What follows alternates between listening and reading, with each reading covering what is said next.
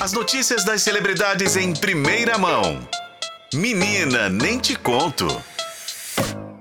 Renato Lombardi, uma boa tarde para você. Boa tarde, Renata Brita, tudo bem? Tudo bem. Me conta como é que tá a casa do BBB. Tá precisando rodar lá aquele cristal da Yasmin pro lado contrário? Me conta como é que tá. Olha, eu acho que o dia que ela rodou já começou a dar alguns efeitos aí que ainda tá colhendo dentro da casa, né? Ah. Porque a casa está de liderança nova e finalmente voltamos a ter na casa uma liderança feminina. Porque até então a primeira líder, né, a primeira liderança foi da Denisiane, que ganhou a- na- no primeiro dia de programa. Depois foram só líderes homens, né? Ou líderes masculinos. E agora Fernanda venceu a dinâmica realizada na noite desta quinta-feira. Então temos aí uma, uma liderança feminina nos próximos dias. E uma liderança que está mexendo com algumas pessoas ali dentro. Porque vai lembrar que Fernanda teve uma treta que entrou para a história do BBB né? com a Alane. E claro, né? Fica toda aquela suspense, né? Em quem a Fernanda vai votar no paredão? Se a gente estava imaginando que uma escolha muito óbvia seria a Alane, acertamos porque o Fernando falou que não vai votar na Alane, que ela tá de olho em outra pessoa.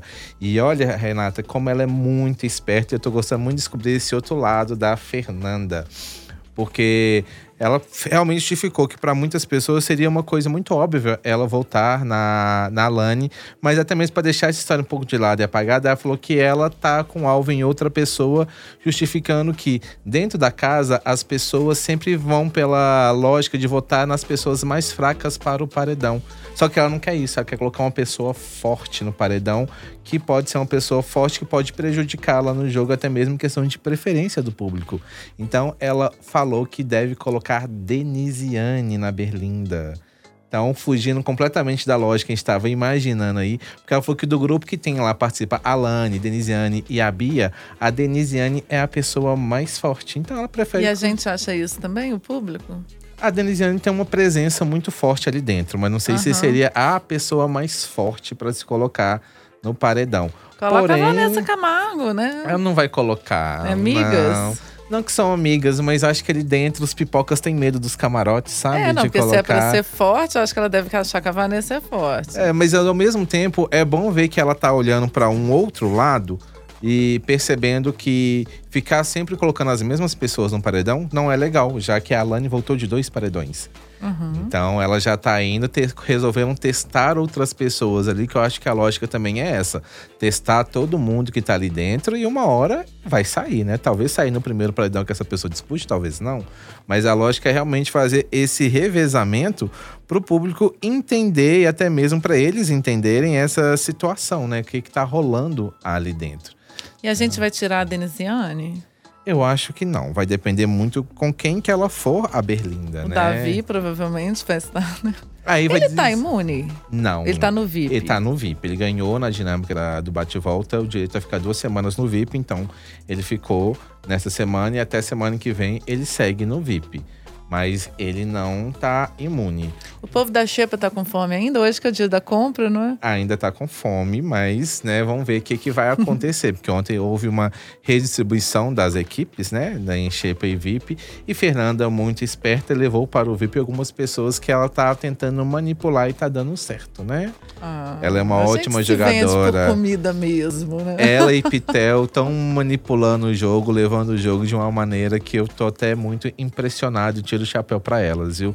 Grandes jogadoras. No começo a gente podia pensar assim, nossa, mais plantas. A Pitel já vinha se destacando já há algum tempo. Agora a, a Fernanda, com uma- essa estratégia, a gente tá vendo que ela é uma grande jogadora. E a gente tem que ficar de olho nela, viu? É, e só para finalizar, Lombardi, ontem o Tadeu Schmidt abriu falando boa noite, seus calabresos, mas pro público. Pro público. Pra casa, ele falou alguma coisa? Não teve nenhuma explicação, não colocou nada, não pontuou nada em relação a essa treta que aconteceu na madrugada de quarta para quinta.